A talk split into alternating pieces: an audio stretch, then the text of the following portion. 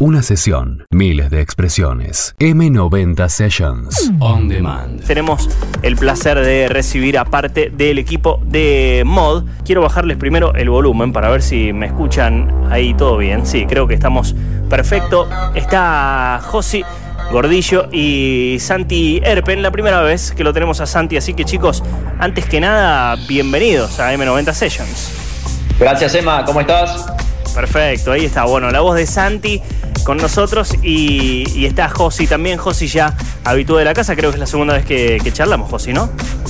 Sí, hola Emma, ¿cómo estás? Muy bien, muy bien. Bueno, bienvenidos y sé que tienen linda data como es habitual, son nuestros representantes de mod.movement, mod.movement, así lo van a encontrar en las redes y los invitamos a hablar como cada martes Hoy propondrán el tema, ustedes nos contarán de qué se trata y sobre el final, como es habitual también, vamos a recomendar alguna canción con el hashtag Support Local Artists, eh, apoyando artistas locales, haciendo la traducción en vivo.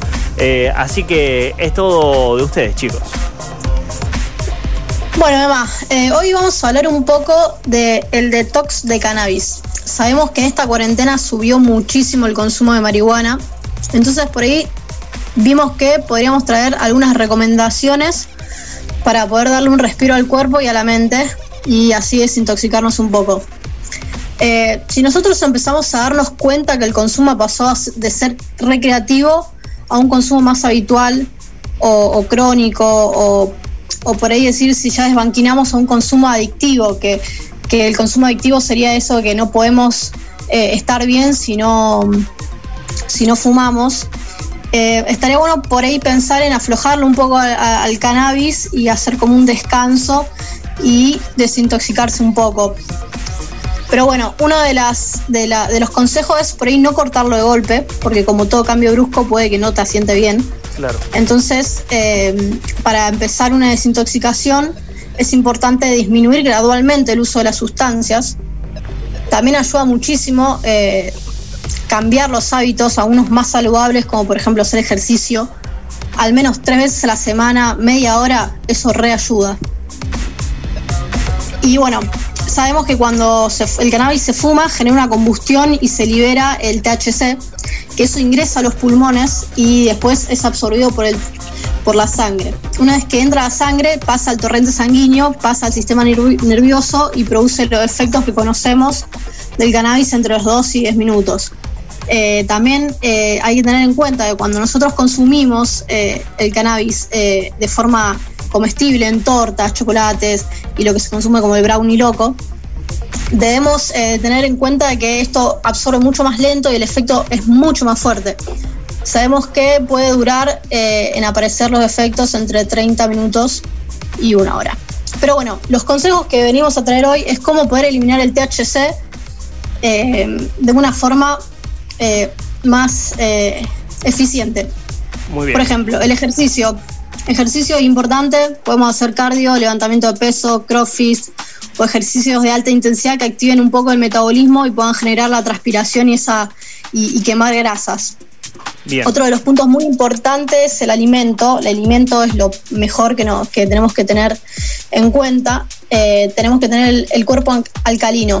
es sinónimo de o sea, cuando hablamos de un cuerpo alcalino, eh, hablamos de, equilibrar el pH de sanguíneo y moverlo de un ambiente ácido a uno más alcalino. Por lo que a nivel físico, la alimentación y el ejercicio nos ayuda a tener una buena alcalinidad. Entonces, mientras estemos desintoxicándonos del cannabis, tratemos de no consumir azúcar refinada, alcohol y obviamente no otras drogas, ni gaseosas, ni leche, evitemos las carnes rojas, frituras y todo lo que es grasas saturadas aumentemos bastante el consumo de alimentos ricos en potasio, magnesio, calcio, que bueno, eso lo podemos encontrar en, en cítricos, espinacas, tomate, pepino, palta, leche, bueno, un montón de cosas que, que nos dan los alimentos. Y bueno, otra de las cosas muy importantes, aunque no lo crean, es la hidratación. El agua generalmente representa eh, casi dos tercios del peso corporal. También es, eh, regula la temperatura nuestra, lubrica y amortigua las articulaciones. El agua es como si fuera un medidor en la mayoría de reacciones químicas que suceden, viste, dentro de las células y neuronas. Entonces, se recomienda poder tener eh, una buena hidratación entre 2 y 2 litros y medio eh, diarios de aguas. Ahí estaría perfecto, digamos. Y bueno, el último punto que voy a tocar a nivel físico y después pasamos a lo que es la desintoxicación mental es el descanso. Chicos, es importantísimo descansar. Eh, el descanso lo suficiente es un factor de vital importancia cuando hablamos de salud, bienestar y el autocuidado, en especial si se da un enfoque hacia el uso de cannabis. Al descansar, el cuerpo se restaura totalmente. Si dormimos 8 horas diarias, se mejora la memoria, el sistema inmune se fortalece, la presión sanguínea baja y la inflamación se reduce. La concentración y la capacidad mental mejoran, además de tener más energía y un mejor humor, aportan a una mejor desintoxicación mucho más liviana y llevadera. Muy bien, eh, antes de, darle el pie a Santi, quiero recordar que son todos conceptos que están trabajando desde hace tiempo, que lo pueden ver reflejados también, digo, quizás en la, en la vertiginosidad del vivo, em, quien está escuchando del otro lado se va perdiendo y es un montón de información, tranquilos, porque pasarán dos cosas. La primera es que mucha de esta data también está en mod.movement que es la cuenta oficial de Instagram. Y la segunda es que cada una de nuestras charlas después se convierten en un contenido on demand como para que cada uno pueda revisitar y escuchar con la velocidad que quiera, pausando, yendo para atrás, anotando, preguntando también. Así que eh, tranquilos, que estará disponible más allá de este momento del vivo. Santi, ahora sí, todo tuyo. Bien, muchas gracias, Emma. Bueno, eh, tal como venía contando eh, Josi, el descanso es fundamental como parte de, eh, las prácticas de salud, de bienestar, de autocuidado. Y este tipo de prácticas que en MOD promovemos tienen que ver eh, con un principio más general que tiene que ver con el, el, hecho de que aspiramos a, tener una vida en, tanto seres humanos lo más significativa y valiosa posible. Entonces, como parte de, ese proyecto, digamos, eh, hacemos todas las cosas que nos, nos, hacen bien, digamos, y que nos aportan algo nuevo en nuestra vida. y el punto importante en eso es determinar, digamos, en qué condiciones las experiencias que vamos teniendo son significativas o hacen un aporte a que nuestra vida sea significativa y valiosa, algo que valoramos nosotros, algo que vale la pena vivir, y cuando eso se empieza, digamos, a, cuando, cuando, cuando empezamos a exceder los límites. Entonces, eh, la práctica de, desintoxicación mental, digamos, es como una especie de gimnasia básica para cuidar esos límites, digamos, que nos mantienen en un estado de equilibrio. Eh, la, desintoxicación mental es algo que llega, digamos, eh, una situación a la que llegamos cuando nos encontramos eh, en un estado de ansiedad y depresión a causa de un consumo excesivo o, digamos, el resultado que hay cuando, dejamos de consumir precisamente por angustia o depresión, o sea, lo que llamamos abstinencia, eh, y, o bien también cuando decidimos abandonar la sustancia completamente. Y en tal caso, digamos, lo que hay que hacer es ejercitar la mente, tanto como ejercitamos cualquier músculo del cuerpo, digamos, eh, porque los, síntomas, eh, digamos, de malestar aparecen cuando no llegamos a cabo esas prácticas de autocuidado, digamos. Y meditar básicamente es aprender a entender la mente y los sentimientos personales, eh, aprender a entendernos a nosotros mismos, nuestra identidad, el tipo de, cosas que hacemos y que somos capaces de hacer. es una práctica, digamos, introspectiva en la que nos conocemos a nosotros mismos y a eso lo hacemos de manera digamos, uno puede preguntarse cómo hacer eso de la mejor manera. Y bueno, la mejor manera en principio tiene que ver con ser neutral respecto de lo que nos pasa, por la mente y por el corazón, hacia ser objetivos eh, respecto de nosotros mismos, eh, poder eh, tener una experiencia en la que nos hacemos más auténticos. y la respiración es como una especie de base fisiológica para poder llevar a cabo esa, esa actividad, digamos. Es la mayor ancla que tiene la meditación, respirar de una manera pausada, con escucha de uno mismo, concentrándose en, el ritmo, digamos, de la, respiración. Esto es interesante porque hay otro tema del que queremos hablar, eh, que es eh, el modo en que eh, este tipo de prácticas mentales también las tenemos al momento de, formar parte de una fiesta, ya sea que estemos o no bajo el efecto de una sustancia, pero básicamente es la práctica en la que cuando nuestra, nuestra mente se dirige al, al grupo de la música, digamos, es donde pasa lo más interesante de lo que hacemos en una fiesta. Uno puede preguntarse, bueno, eh, ¿qué es lo que hacemos cuando, cuando estamos en una fiesta? ¿Qué es lo que hacemos cuando eh, participamos de una fiesta. Y es interesante notar que, que, las fiestas electrónicas y la experiencia que se da cuando tenemos, cuando participamos en una fiesta, no son las mismas que hay cuando vamos a bailar un boliche o cuando alguien va a asistir, un espectáculo de danza o cosas por el estilo.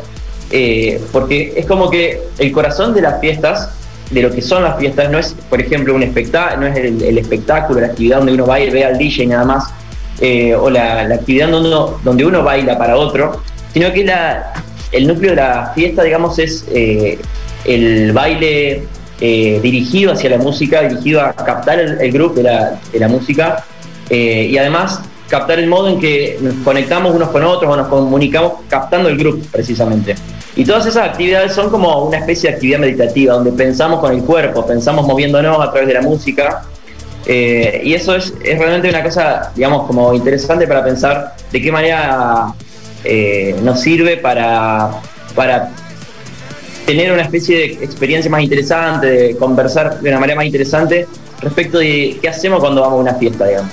Porque pasan un montón de cosas que tienen que ver con eh, desarrollar una especie de intención colectiva de, darle curso a ese evento que es la fiesta y que es todo como una especie de viaje, como una especie de, narración, digamos, que construimos entre todos. El DJ obviamente forma parte fundamental de ese evento porque de alguna manera uno podría decir que lo que hace un DJ es no pasar música ni nada por el estilo, digamos, porque eh, digamos el aspecto técnico por empezar es mucho más complejo respecto a lo que hace un DJ, pero aún si uno describiese solamente el aspecto técnico no nos dice mucho de qué es lo que hace.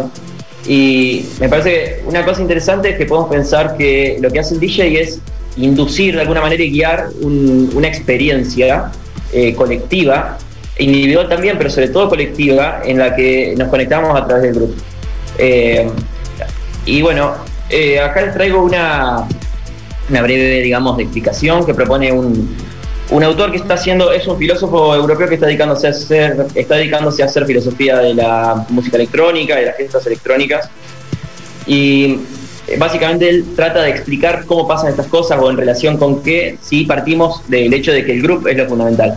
Entonces, hay dos teorías básicamente. Una, la música hace que nos movamos, digamos como de una manera mecánica, causal, y cada tipo particular de música hace que nos movamos de una manera o de una manera particular en lugar de otra.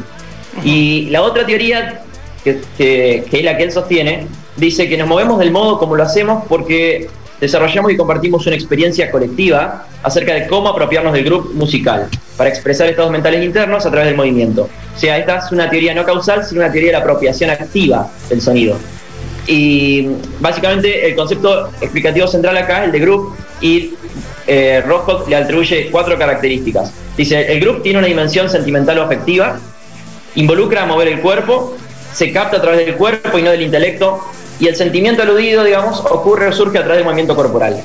Eh, entonces, ¿esto para qué nos sirve en relación con, el tema de la meditación? Porque, de alguna manera, si nos preguntamos bien, ¿cómo meditar? Es complicado, meditar involucra por una parte algo activo, pero por otra parte algo pasivo, digamos, donde nos relajamos, nos dejamos llevar este, y, el tipo de experiencia que obtenemos en, una fiesta es de alguna manera similar. Hay una parte activa, pero otra parte en la que dejamos que algo pase.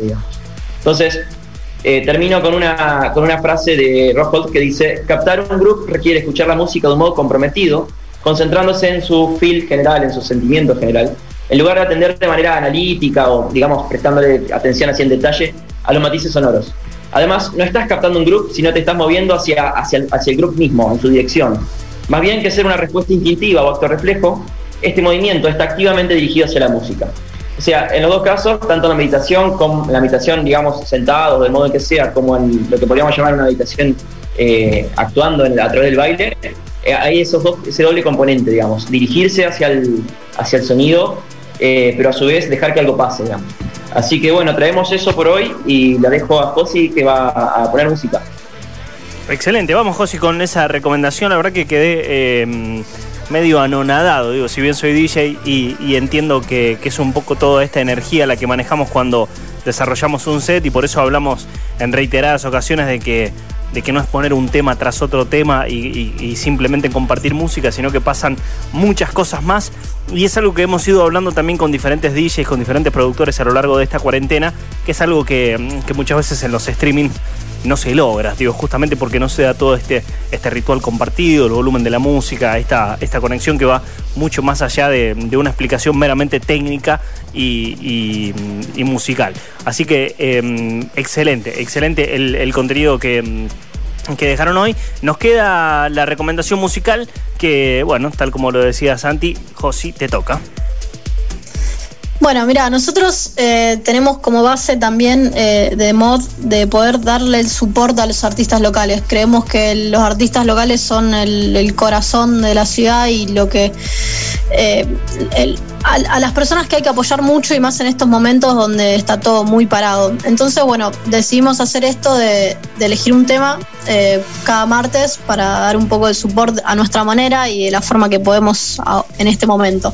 Pero bueno, vamos a presentar el tema de Alejandro Conde, Cook. Muy bien, Ale que estuvo y que tenemos un set tras su paso en M90 Sessions, así que es un placer recibirlos de nuevo. Em, chicos, un placer también recibirlos a ustedes. José Gordillo, Santiago Erpen fueron los encargados hoy de representar a Mod, así que los despido y bueno, nos vamos a encontrar en, en la próxima, no sé cuándo será. Muchas gracias, Emma. Un placer también estar en el programa de ustedes. M90 Sessions. Lunes a viernes, de 20 a 22, por M90, Radio.